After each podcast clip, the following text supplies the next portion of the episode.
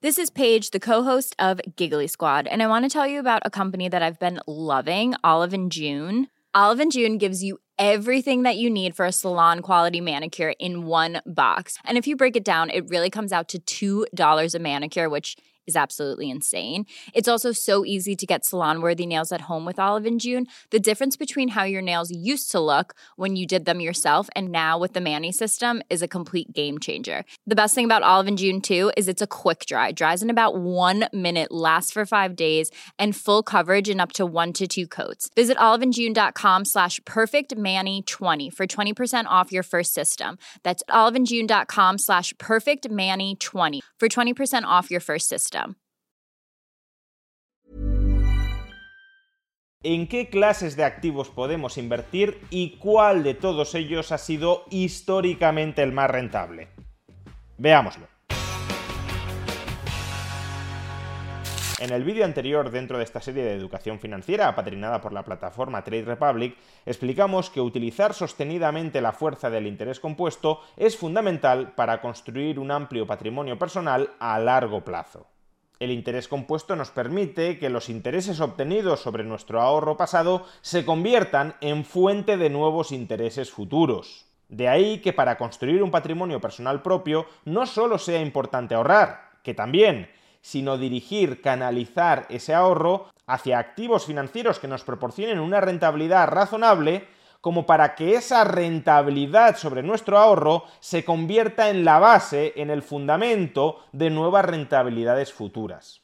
Pero claro, ¿cuáles son esos activos que nos proporcionarían unas rentabilidades razonables que capitalizadas a largo plazo se convertirían en un sustancial patrimonio personal propio? Pues en este vídeo vamos a hablar y a describir tres categorías de activos y vamos a ilustrar cuál ha sido la rentabilidad histórica media de estas tres categorías de activos. Primera categoría de activos. Deuda a corto plazo y de muy bajo riesgo. Por ejemplo, los depósitos de los bancos o la deuda pública a corto plazo. La deuda a corto plazo y de bajo riesgo es un instrumento adecuado para aparcar nuestra liquidez, pero no para cosechar una alta rentabilidad que a largo plazo nos permita construir un patrimonio personal sustancial. Por ejemplo, la rentabilidad media que han proporcionado las letras del Tesoro a tres meses en Estados Unidos, es decir, la deuda pública a corto plazo del gobierno estadounidense entre el año 1928 y el año 2023, ha sido de apenas el 3,3%. Y uno podría decir, bueno, pues una rentabilidad promedio del 3,3% al año por estar invertido en deuda pública a tres meses, es decir, en deuda pública que puede rescatar en cualquier momento y que no implica ningún riesgo de impago, no es una mala rentabilidad. Y desde luego no es una mala rentabilidad en términos nominales. Pero si tenemos en cuenta que al mismo tiempo la inflación durante ese mismo periodo ha rondado también el 3% anual, el rendimiento real, la ganancia real de poder adquisitivo que habría conseguido un inversor invirtiendo durante el último siglo en letras del Tesoro estadounidense habría sido prácticamente nula. En este gráfico representamos el patrimonio acumulado de un inversor que en el año 1927 hubiese invertido 100 dólares en letras del Tesoro estadounidense y que a partir de ese momento se hubiese limitado a reinvertir en letras del Tesoro estadounidense el principal y los intereses de su inversión inicial. Y como vemos, apenas tendría un patrimonio ya descontada la inflación, es decir, son dólares con poder adquisitivo constantes, perfectamente comparables en términos de poder adquisitivo en todos y cada uno de los años que aparecen en el gráfico, apenas tendría en el año 2023 un patrimonio de 126 dólares. En prácticamente un siglo de inversión, solo habría incrementado su patrimonio personal en un 26%. O dicho de otra manera, habría logrado una rentabilidad anual promedio después de inflación del 0,25%. Y ya os anticipo que no cabe esperar que este tipo de activos, la deuda a corto plazo y de muy bajo riesgo, proporcione nunca una rentabilidad sostenida muy alta, y es que quien invierte en deuda a corto plazo y sin riesgo no está asumiendo prácticamente ningún coste de oportunidad personal, no tiene que aplazar prácticamente nada su gasto y no se está exponiendo a ningún riesgo. Por tanto, una alta rentabilidad por este tipo de activos sería un completo chollo que llevaría a que todo el mundo lo comprara masivamente y al comprarlo masivamente su rentabilidad bajaría. De ahí que, como decía hace un momento, las letras del tesoro, los depósitos bancarios a corto plazo, sean instrumentos interesantes para aparcar la liquidez y no perder poder adquisitivo, pero no lo son en absoluto para construir un amplio patrimonio personal propio. Segundo tipo de activo, la renta fija a largo plazo y de riesgo medio alto, por ejemplo, bonos corporativos, deuda de una empresa que podemos adquirir para financiar las inversiones de esa empresa y que esa compañía nos tiene que reembolsar a vencimiento. En este caso ya se trata de un activo en el que para invertir en él ya tenemos que diferir nuestros planes de gasto más a largo plazo, porque se trata de un activo a largo plazo, y a su vez también estamos expuestos a un mayor riesgo, el riesgo de que la empresa que ha emitido esa deuda a largo plazo y de riesgo medio alto se declare, por ejemplo, en concurso de acreedores y no nos pueda devolver todo el dinero que le hemos prestado previamente. Pues bien, en este caso la rentabilidad anual promedio de la renta fija corporativa en Estados Unidos ha sido desde el año 1928 del 6,6% en términos nominales, una rentabilidad apreciablemente más alta que las de las letras del Tesoro estadounidense y que después de inflación ya arroja una rentabilidad bastante más interesante del 3,5% en términos reales. De esta manera, 100 dólares invertidos en 1927 en renta fija corporativa y reinvirtiendo a partir de entonces el principal y los intereses que esta renta fija corporativa nos fuera proporcionando, se habrían transformado, como podemos ver en este gráfico, en 2.780 euros en el año 2023. Observaréis, por cierto, una pronunciada caída desde el año 2020 que se debe a dos factores. Por un lado, la alta inflación acumulada desde el año 2020. El problema de la renta fija es que como te devuelve una cantidad nominal fija de dinero a vencimiento del bono, si hay inflación alta y no prevista, equivale a que te cobren un impuesto extraordinario sobre tu patrimonio. Y el segundo motivo es la fuerte subida de tipos de Here's a cool fact a crocodile can't stick out its tongue. Another cool fact you can get short term health insurance for a month or just under a year in some states. United Healthcare short term insurance plans are designed for people who are between jobs, coming off their parents' plan, or turning a side hustle into a full time gig. Underwritten by Golden Rule Insurance Company, they offer flexible, budget friendly coverage with access to a nationwide network of doctors and hospitals. Get more cool facts about United Healthcare short term plans at uh1.com. It's that time of the year. Your vacation is coming up. You can already hear the beach waves, feel the warm breeze, relax, and think about work. You really, really want it all to work out while you're away. Monday.com gives you and the team that peace of mind. When all work is on one platform and everyone's in sync, things just flow wherever you are. Tap the banner to go to Monday.com. Life is full of what ifs. Some awesome, like what if AI could fold your laundry? And some, well, less awesome, like what if you have unexpected medical costs? United Healthcare can help get you covered with Health Protector Guard fixed indemnity insurance plans. They supplement your primary plan to help you manage out of pocket costs. No deductibles, no enrollment periods, and especially no more what ifs. Visit uh1.com to find the Health Protector Guard plan for you. Que experimentamos en 2021, 2022 y 2023 y que se traduce en una caída del valor liquidativo de estos bonos a largo plazo.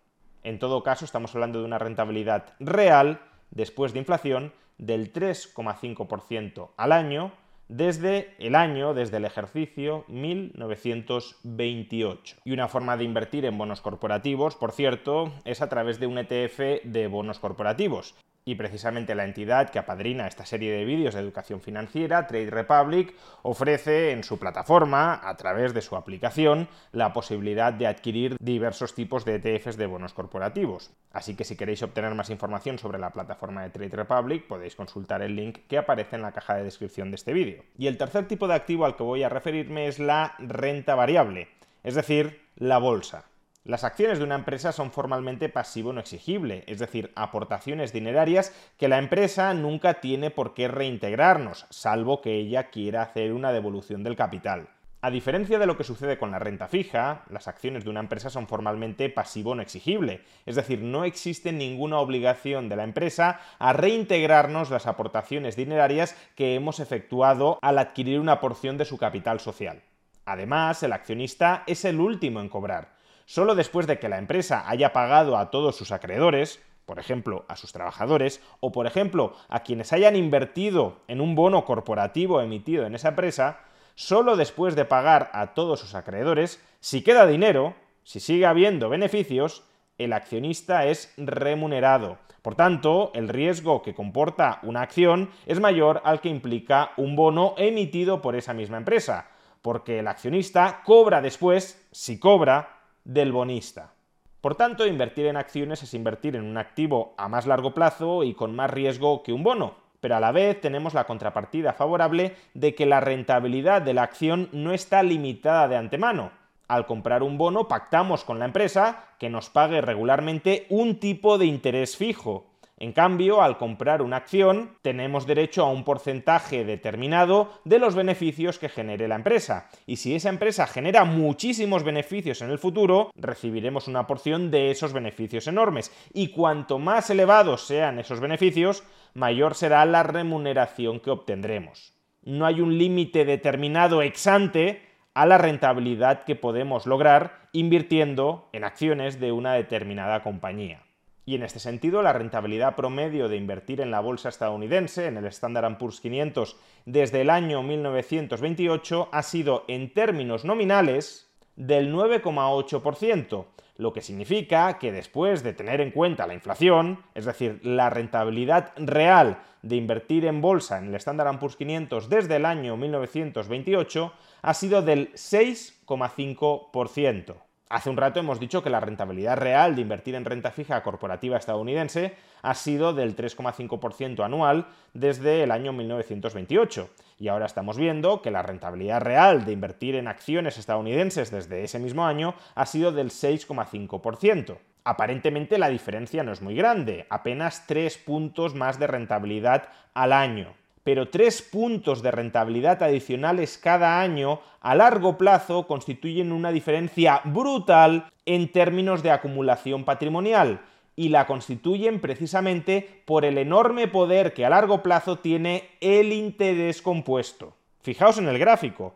100 dólares invertidos en bolsa estadounidense en el año 1928 serían a día de hoy 44.200 dólares y se trata de dólares, repito, con poder adquisitivo constante, es decir, una vez descontada la inflación. Además, si colocamos este mismo gráfico en logaritmos, para que la escala no nos confunda, comprobaremos por la pendiente de la recta que la revalorización de la bolsa ha sido prácticamente constante a lo largo de las últimas décadas.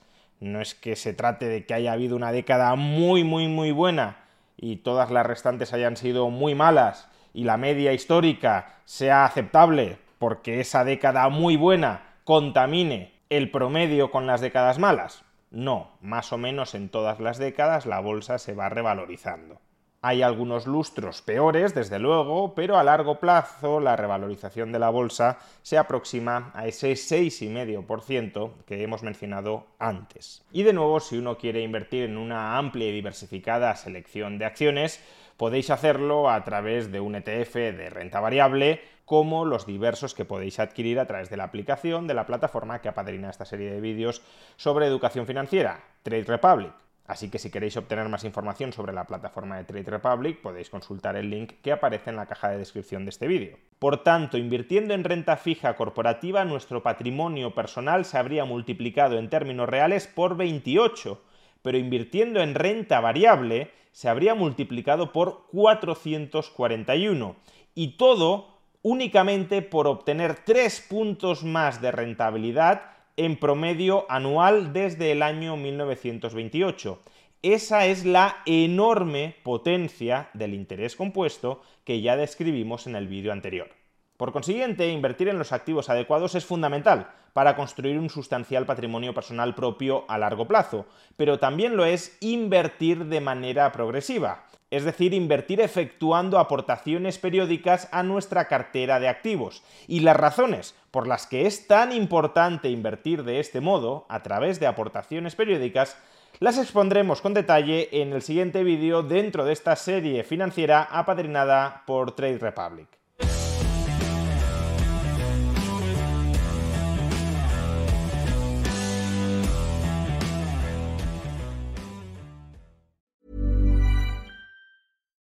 Hi, I'm Daniel, founder of Pretty Litter. Cats and cat owners deserve better than any old-fashioned litter. That's why I teamed up with scientists and veterinarians to create Pretty Litter. Its innovative crystal formula has superior odor control and weighs up to 80% less than clay litter. Pretty Litter even monitors health by changing colors to help detect early signs of potential illness. It's the world's smartest kitty litter. Go to prettylitter.com and use code ACAST for 20% off your first order and a free cat toy. Terms and conditions apply. See site for details.